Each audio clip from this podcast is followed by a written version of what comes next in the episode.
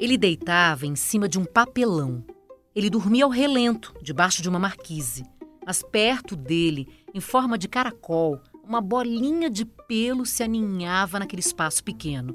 Às vezes entre as pernas, às vezes entre os braços, às vezes perto da cabeça. E quando estava frio, ele ajudava a aquecer. E quando aparecia alguma ameaça, ele latia para alertar. Eu acho que você já entendeu que essa história é a história de um cachorro e um morador de rua. E me fala, quantas vezes você não se deparou com uma cena dessas? Quantas vezes você não viu um morador de rua e o seu cãozinho e continuou seu caminho? Continuou andando, continuou dirigindo, continuou pedalando e ficou sem saber como eles se conheceram. Que essa relação significa para um e para o outro.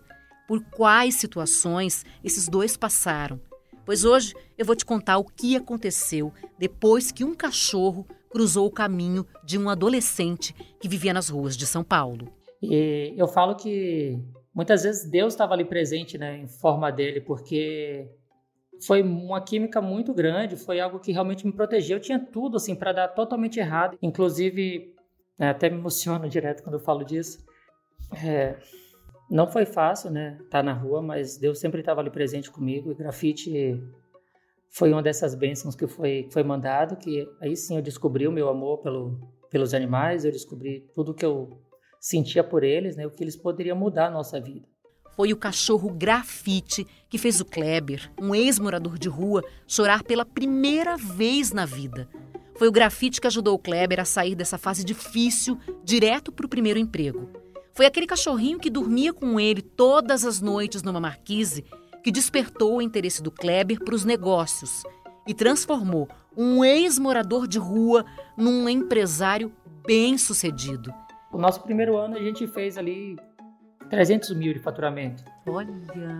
Nosso segundo ano a gente ultrapassou meio milhão. E agora, 2021 para 2022, a gente bateu os 2 milhões de faturamento no ano só com serviços é, de adestramento, creche e hotel. Eu sou a Juliana Girardi. Pegue o seu bichinho, um petisco e vamos juntos. É conversa ao pé do ouvido para você ficar imaginando cada trechinho dessa história em mais um episódio de Bichos na Escuta. O Kleber começou a contar a história dele pra gente e ele fez questão de dizer o que, que aconteceu logo nos primeiros anos de vida dele. Eu fui posto para adoção aos dois anos de idade é, meu pai falou que ia trabalhar, me deixou com uma família que, que cuidava ali de criança, né? E ele simplesmente deixou um dia e voltou depois de nove anos. Ele ficou dos dois anos até os nove anos de idade com essa família, mas o pai apareceu um dia. Então, aos nove, meu, meu pai apareceu de novo e me chamou para ir no shopping, comprar férias escolares. Ah, vamos comprar matéria escolar, eu vou com você e queria me conhecer. E simplesmente ele me pegou naquele dia e não voltou mais para aquela família. Então, ele me deixou e depois ele me roubou de lá, porque realmente foi. Eu saí sem roupa de corpo, sem, sem nada, foi realmente para ir em um shopping e nunca mais voltei. Aí ele me levou, eu, isso eu estava na Bahia, tá? Só para a gente situar. Aí ele me levou é, para Porto Seguro, onde lá ele tinha um bar, onde tinha música à noite, um bar que virava ali à noite, e me botou para trabalhar. Ele ficava trabalhando com o pai. Um dia a mãe do Kleber foi fazer uma visita. Ele conversou com a mãe e falou: Não aguento mais, prefiro ir morar com você. Aí ele foi morar com a mãe dele. Por causa de trabalho, ela, ela era doméstica. Ela teve a proposta de morar em um trabalho, uma mansão aqui em São Paulo, e ela veio e veio eu com dois irmãos que eu, que eu tinha da parte dela, né, casada com outro marido. E aí ela veio para São Paulo, onde ficava nós três. Eu cuidava dos meus irmãos e ela trabalhava, só vinha para casa a cada 15 dias. Né? E eu já todo conturbado já, de uma casa para outra, trabalhando à noite, enfim, não tinha estrutura nenhuma familiar. Até que ele decidiu sair de casa e as coisas não foram dando tão certo. E ele foi para a rua. Fala que passar fome, literalmente não, porque eu sempre tinha alguma coisa, era pouco, né? Mas eu sempre estava ganhando 20 reais de um, 10 de outro, 50 reais de um, e aí eu ia ali vivendo. Nessa época, né, adolescente, vivendo na rua, cada hora ele estava num cantinho diferente ali, dormindo cada noite num lugar diferente, até que ele conheceu um grupo, acabou ficando ali, naquele espaço, que é um lugar, quem veio em São Paulo já algumas vezes sabe, que é a Praça da Sé, um lugar onde tem muitos moradores de rua. Foi lá que ele conheceu um cachorrinho que mudou, que transformou completamente a vida dele. Ele nem sabia que isso iria acontecer, até porque ele não tinha tido contato com nenhum outro animalzinho, nenhum outro bichinho.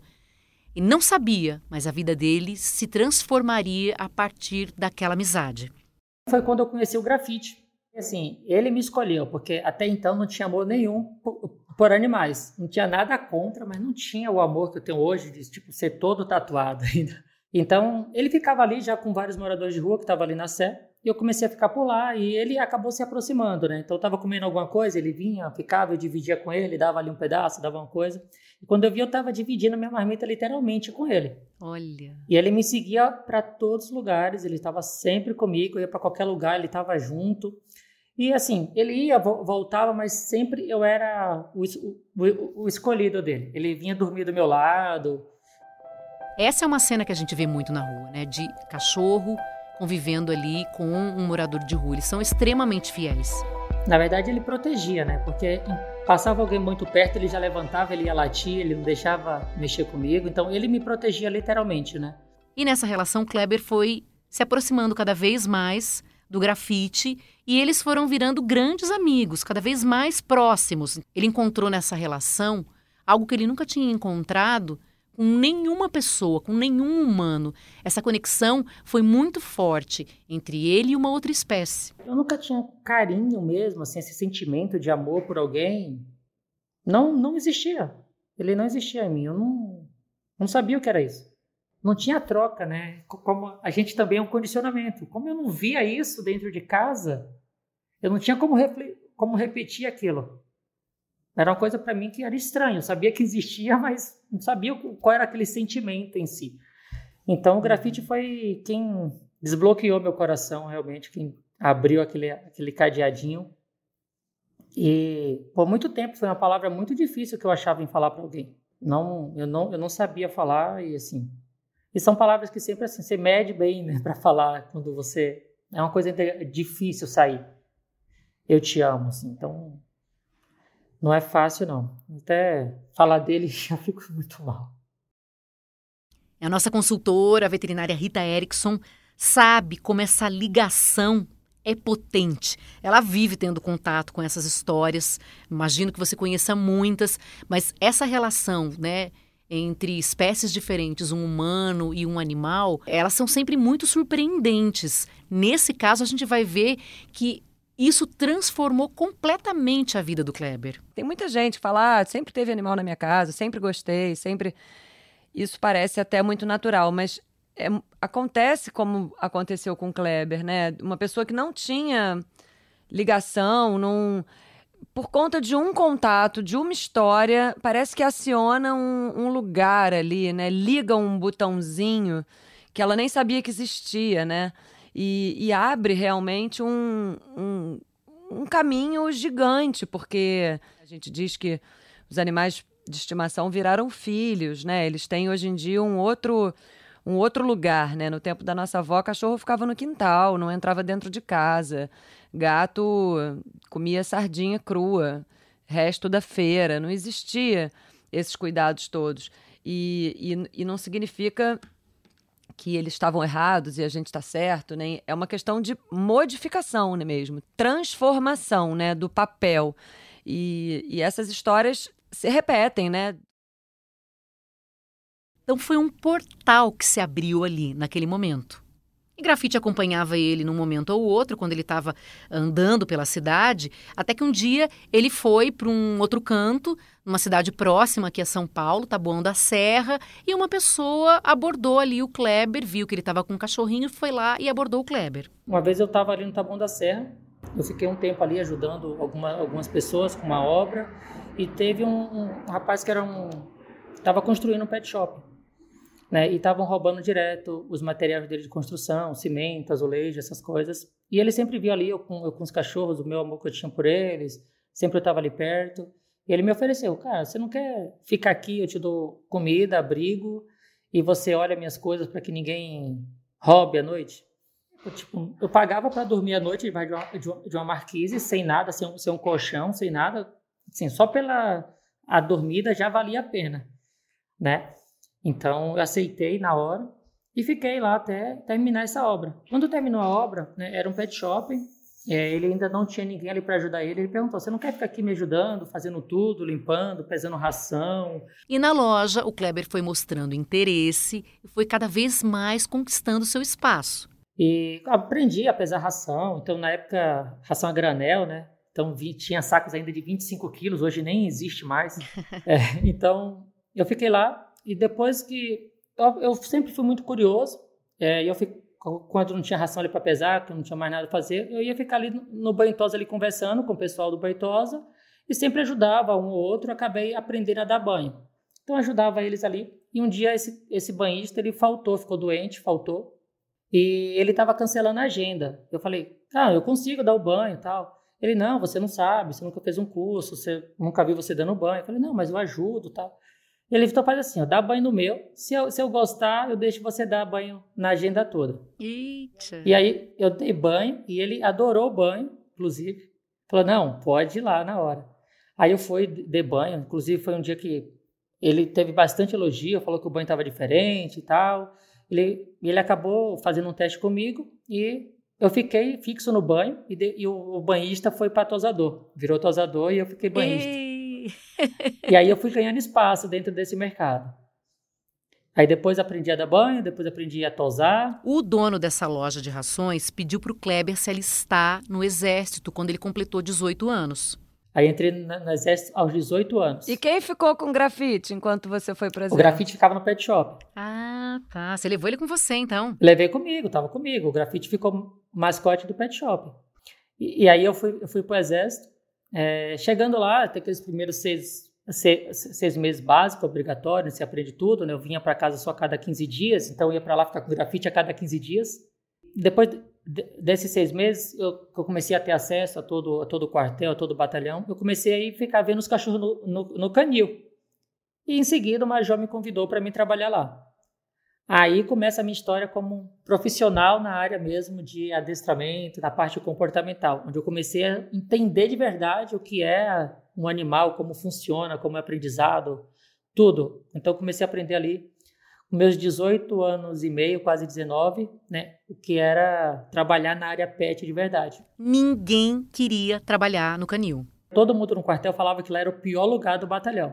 Então, o canil? No canil, ninguém, todo mundo Por tinha quê? medo de lá. Pelo, pelo, pelos comandantes, na verdade. Ah, não por causa dos cachorros. Não, não por causa dos cachorros.